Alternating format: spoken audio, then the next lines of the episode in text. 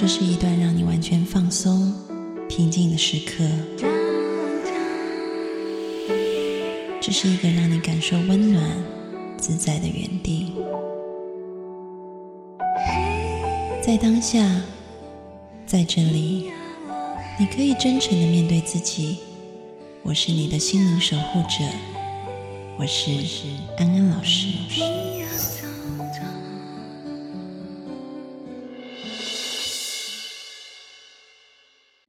Hello，各位听众朋友，大家好，我是安安老师，欢迎收听今天的节目。今天的节目呢，我们邀请到了心理师朱慧玲，还有吴超艺术家来到节目当中。他们两位很久没有来了，我们今天要来聊聊意识可以在什么样不同的层面上面起作用，然后呢，又可以带给我们什么样子丰富的生命力？欢迎两位。Hello，大家好。慧玲最近这一阵子参加了吴超啊，就是带的生命力学院。生命力学院透过了很多艺术的方式，然后你自己又有心理师的背景，我想说，要不要请慧玲先聊一聊你自己的一些体验，就是透过艺术的方式跟心理学怎么样子的成就了你目前可能有一些啊状态，可不可以分享这一个部分？嗯嗯，好啊好啊，其实就很想分享这个部分，就从去年五月份开始吧，然后就有参加这个武超的生命力学院，然后在里面就跟其他的一些小伙伴一起学习，然后还有一起创作，然后就觉得这个经验真的是太棒了，而且我觉得对我来说也是特别特别的重要。就是先说对我自己个人的帮助吧，我觉得在这个艺术探索的过程当中呢。就让我看到了很多啊，我自己也很惊讶的东西，就是从来没有发现过是是这样子的一种，原来我自己的内在的感受或者说内在的世界会是这样子的。就因为在画的时候，可能就有那么一瞬间或者说一小段时间是可以进入到一种像是很忘我或者说很心流的状态，在那种状态里面，你其实是没有脑子的。就其实就忘掉了这个思考什么样子，然后就就觉得整个人好像就随着这种画笔啊、颜色啊，然后是很流动的一个状态，然后就跟之前就是在小时候学画画也好，或者你脑子里面有一个画面，然后要把它画得很像的那种想法，完全就不一样。在这种时刻，就是首先有体会到这种艺术家真的是很快乐的。然后就很羡慕他们，就是就是经常都可以投入到这种创创作之中，然后也能够去理解，就是艺术家真的是在这样的一个过程当中会变得就没有没有没有那么强的我执，就好像他和这样的一种呃内在的世界是可以融为一体的，然后他就是这样的一个世界的表达的出口和载体，然后就觉得这种感觉其实挺美妙的。当创作完毕之后，就和其他的小伙伴一起在分享的时候，就可以学到特别多的东西。我觉得每个人好像在画完画之后讲的这种语言，是跟他平时讲的语言是不一样的。就是他画完画之后的那种语言是很有美感的，很有诗意的，而且就好像是跟自己的感受会更加的接近。但是呢，平时我们人在讲话的时候，其实这种语言是。有的时候是讲不清楚，或者说是会有一些错位的，就像是最亲的人之间的这种沟通一样，就是就鸡同鸭讲的感觉，就是我在讲这个，你在讲那个。好像都没有真正的去沟通到，但是每一次就是在生命力学院跟大家就是听大家分享他们自己画画的感受，还有和他们的生活经验的关系的时候，都觉得哇，好神奇，哦怎么可以讲出这么美的语言？就是像心语啊，还有雅婷啊，就大家都有好多的那种呃金句啊，就是特别 特别的句子，然后大家也就把这些很诗意的语言都有变成了那个。就是医院生成美术馆的那个，就每一幅画后面的故事，然后觉得真的是很棒的一个感受。对我的专业上呢，我觉得也会让我看到了以前的这种心理治疗，我们更多是通过谈话或者语言去治疗，就让我看到了这种语言的这种局限性或者说是有限性吧。就我现在在我自己的实践当中，其实我也会越来越多的尝试用这种非语言的方式去工作。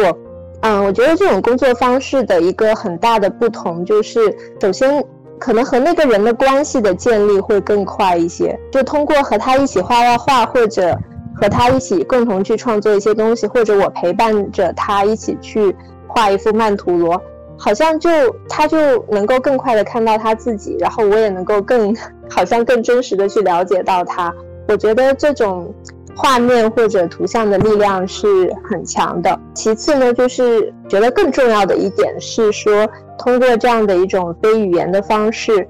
就不是我把这种道理讲给他，然后他要去听或者他要去理解，而是每个人其实都有这种发现自己或者探索自己，甚至是去转化和洞察的。一种能力，只要提供他一个适合的方式和活动，其实每个人都可以变得跟哲学家或者跟艺术家一样，都可以说出一些真的很棒的这种哲理啊、洞察呀，然后也可以创造出来很很美妙的这样的一些图案，然后也可以去通过画画的方式，把自己过去的很多的经验和当下的。目前的遭遇去整合在一起去看，然后这些叙事就会变得很连贯。我觉得真的是很很神奇的一件事情。我刚刚听慧玲讲的时候，就是你讲到前面说那些诗意的语言，我就突然想起来，海德格他之前在早年的时候，他是一个很著名的哲学家嘛，然后他写了这些《存有与时间》，后来他当了那个大学的，我忘记是院长还是校长。后来，因为他加入纳粹党，然后后来纳粹嗯，就是被赶走以后，他就被审判。他以前的著作都是非常呃哲学性的论述，但是后来他审判完以后，他就归隐山林，躲在那个德国的黑森林里面写作。他那时候的写作风格就跟他前面非常不一样，就变成非常诗意的语言。跟他前面那种哲学性非常强的推理的论述是完全大大不同的，所以我就在想，因为就是有些人会说，是不是因为他审判的时候觉得自己呃有很多伤需要被，就是说内在的这一种对于历史啊，对于自己生命的一个部分无法安放，所以他晚年需要透过这种诗意的语言来疗愈自己。我觉得可能有一点点关联性。另外就是有一个疑问，就是刚刚在听慧玲说的时候，那个疑问就是，我记得有一次我跟为人吴超还有吕素贞老师一起画画，在台湾的时候嘛，我们画美美的妈妈照片，就是为人拿了美美的妈妈的照片，然后叫我们大家画，然后我记得吴超为人画的样子跟吕老师画的样子跟我画的样子是完全不一样的。然后维伦就下了一个结论，他就说，艺术家画别人画的也是自己。然后那个应该是吕老师下的结论，哦，是吕老师下的吗？不是维伦下的。OK。然后艺术治疗师画的就是对方，然后心理师好像画的是那个概念，这样。然后我就觉得很有趣，是是不是维？呃，慧玲作为一个心理师，然后来学艺术，会跟吴超在学艺术以后的那个体验是很不一样的。其实慧玲讲的时候，我觉得蛮有意思的。我可以讲另外一个面，慧玲是从心理学进入艺术嘛。嗯，那其实我能用艺术来带领大家做这一些，是因为我从心理学的角度来反观了艺术，所以我们才设置出这些方法。我觉得理性分析也是非常有必要的，否则的话，就是说，当慧明他们在非常沉静的产生心流，在可能给心灵打开一种流动的状态的时候，啊，其实我是那个观察者或者带领者。那其实那时候我的状态不太像艺术家，我像一个心理师。所以有了这个容器，艺术才能发挥这种作用。刚才你也讲到海德格，其实我觉得海德格，因为海德格也是我前面读的特别多的，恰恰好就是我们在生命力学院之前的那个冬天，也就是疫情大家隔离的时候，慧玲记不记得有一次我去我们找你，然后我们在你们家附近那个湖边散步，我就跟你说，我突然突然领悟到了一个东西，很重要的。那时候我就在读海德格，然后在读现象学，然后同时我在读荣格的深度心理学方面的这些心理动力的东西，还有关于象征。那我就突然跟慧玲说：“我说领悟到一个东西，如果每个人都可以创造出自己的艺术象征，而这个象征如果足够精美到像我们在信仰中看见的那些象征，就像教堂的那一束光一样，它可以带来个人生命极大的心理拉动力。这就是象征的力量。那这个时代我们已经没有宗教象征了，大多数没有宗教。”所以我们可以用艺术推动大家来创作心理每个人属于自己的象征，嗯，也许它就会带来那种心理拉动力啊。那时候是一个是一个这种初步的构思，但是后来在生命力学，我真的发现嗯蛮神奇的，经常有就是让我很惊讶的大家的表述，就像慧玲说的，呃，尤其是前几天我们是年后，就这一年基本上接近期末了。我们再回来一起画画的时候，哇！我发现大家的表述真的好有诗意，就是很多人都像诗人一样，而且是关于自己人生的那种那种诗意和观察。我觉得这个是还蛮让我惊讶艺术的力量，因为艺术家，你刚才那个安安就说，像我们学艺术的画画有什么区别？因为我们是天然的，从很多年就沉浸在里面的，我们从来没有抽身旁观过自己。好，所以我们只是就像在探索一条自己的路，然后在不断摸索着前进，有很多开心，有很多启发，在不断的攀登。我们从来没有从远处看到过自己，啊，原来是在这样的攀登。但是通过在生命学院，我们就看见了很多人。我们有个比喻，一开始说我们一起爬山，啊，我们来做意识的提升，啊，看看这个路上会遇到什么，那大家。能携手同行到一年之后，有哪些人会一起爬上同一个高度，属于你自己不同的路？上一次我们年后画画，就会让我有这种感觉啊！看到每个人真的都爬上了很多。刚才说到一个说，就是上次我们在阿如姐的餐馆画画，然后李老师的总结，确实是一开始有这个特点。比如说慧玲一开始画画，我会看到荣格的概念在慧玲的画里面。有很长的时间，嗯，但是慢慢的就会慧玲自己的东西就会出现，啊，但这一定是要有一个时间，然后有一个群体，对，如果说是自己的话，可能就很难去去突破那一层吧，嗯嗯，没有那个互相撞击，因为我们会看见别人，会看见自己，然后当大家一起在做一件事儿的时候，我觉得那种意识绝对是会形成一个意识场。那比如说，最后你们会画出很类似的东西吗？就是比如说，被被被每个人都完全不一样。哎，我可以我可以分享一下，就是我觉得上一次那个上一次我们生命力学院学习的时候，就有两个让我印象很深刻的片段。第一个就跟安安提到的那个有关，就是夏维伦就说什么心理师画的画出来的都是象征，然后他。已经是好多次这样子，就是评论过我的画了。但其实我我听到他这样的，就是这样的一个评价，我也不会特别的惊讶。就是包括吴超说，呃，我之前画画的时候会有很多的这种。但是慧玲现在是自己的象征了，我是我的象征了。对我感觉是我在画自画像的那个时候会有一个很大的转折。因为就是之前在刚开始画画的时候，其实我有受到一点那个荣格的这种积极想象的方法的影响。我的这样的一个意象和画面，更多会是从我的梦中去去找到的，而且我更多的是首先是希望把梦中的那样的一个。画面能够去用呃色彩呀，然后把它体现出来。所以当时画的时候是这样的一种感觉，但后来的确是在一个团体当中，就是大家相互去有一种不知不觉的力量和磁场在相互影响的时候，就会有一些改变。嗯，然后我就觉得，比如说我画那个自画像的时候，其实我真的是有去感受到一种。把那个我之前在很多年的这种个人分析当中，比如说梦中经常出现的一些主题啊、意象啊、原型啊，然后和我自己去做了一个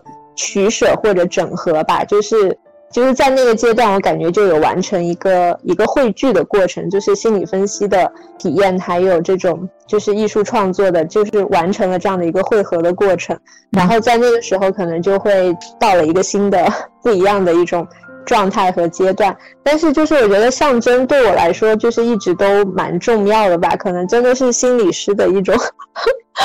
就是这样的一种始终会会有的这样的一个基石在那里，就是那种寻找自己的象征或者寻找这种原型呐，然后集体无意识啊、文化呀、情节啊这些部分可能都会。是一个蛮重要的主题，会贯穿在里面。第二个呢，就是想要分享的。其实我觉得，虽然说每个人在生命力学院画出来的都是自己，但是真的是会有相互影响的呀。就是上一次文艺就画出了心语的感觉嘛，就就我觉得就是有一些小伙伴本来是跟我们一起学习的，然后后来。就他就离开了，去别的地方。然后就像雅婷啊、心雨啊，他们其实他们的话也是很有感染力的。可能因为他们学过艺术，然后就是会有那种特别强烈的，然后自己的风格，但是又会有彼此的这种关系很密切的影子。他们留下了自己的风格之后，就是在那个医院圣城美术馆，就是有一天我也在认真的看他们的画，然后的确是会被他那种很细腻的画风或者。被雅婷的这个内在的那个小孩所触动，所以其实我自己在我的那个意识探索笔记里面也有画出来那个雅婷那样的那种内在的小孩，然后，然后那个文艺其实他也画出了心语的那样的一种就是细细腻的笔触，然后那种感觉流动的感觉，所以我觉得特别神奇。我觉得那个那天我就跟他聊到，我觉得这种就是意识的一个系统啊。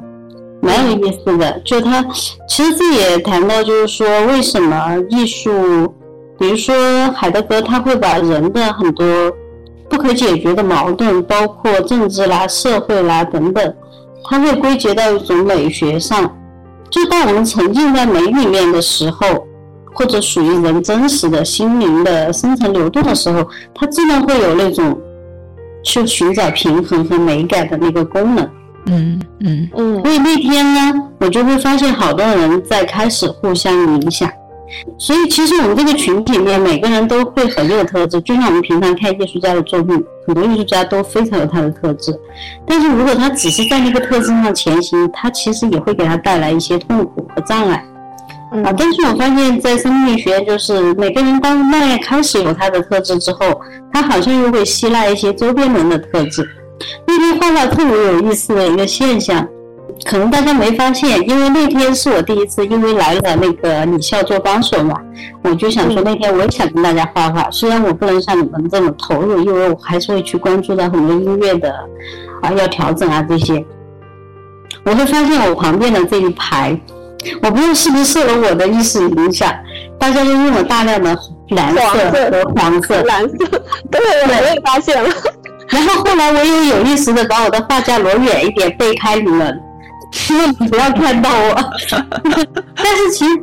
大家也并没有看我，大家都在很投入的画你们的画。但是后来拿出来就会发现这一排在色彩上会有相似度，虽然大家的造型风格、里面的图形象征都很不一样。所以这也是我那天发现的一个很有意思的，是的，很有意思的点啊。对这个群体就像一个可能。生物形态特别多样又特别完整的一个群体，当它作为群体的时候，然后好像在这中间，我们进行借助艺术，我们在进行心灵的活动的时候，好像心灵自动会去寻找他喜欢的伙伴，或者他想携手同行的他缺少的东西。你在讲的时候，因为吴超现在录音的时候，他的头像是一棵树嘛，然后我就感觉到好像那个电影。呃，《阿凡达》内地是这样翻吗？啊，对对对，那个不是有一棵母亲树吗？然后大家在那个树下面都是全部都连在一起的，接通电线是吧？所以我下次想，我还是不要跟大家一起一起创作，因为影响大家。对你那个母亲树，那个在发电的时候，全部那个频率都通起来了。我觉得刚刚听他们两位讲的时候很有意思啊。今天因为时间的关系，我们先聊到这里。然后在下一集呢，我们要来谈一谈，当这个意识从一个美学的高度，又可以进展到一个什么样的情况？我觉得这个是呃很有意思的。我们下一集来谈。那我们今天就到这边了，谢谢两位，我们下次见，拜拜，拜拜。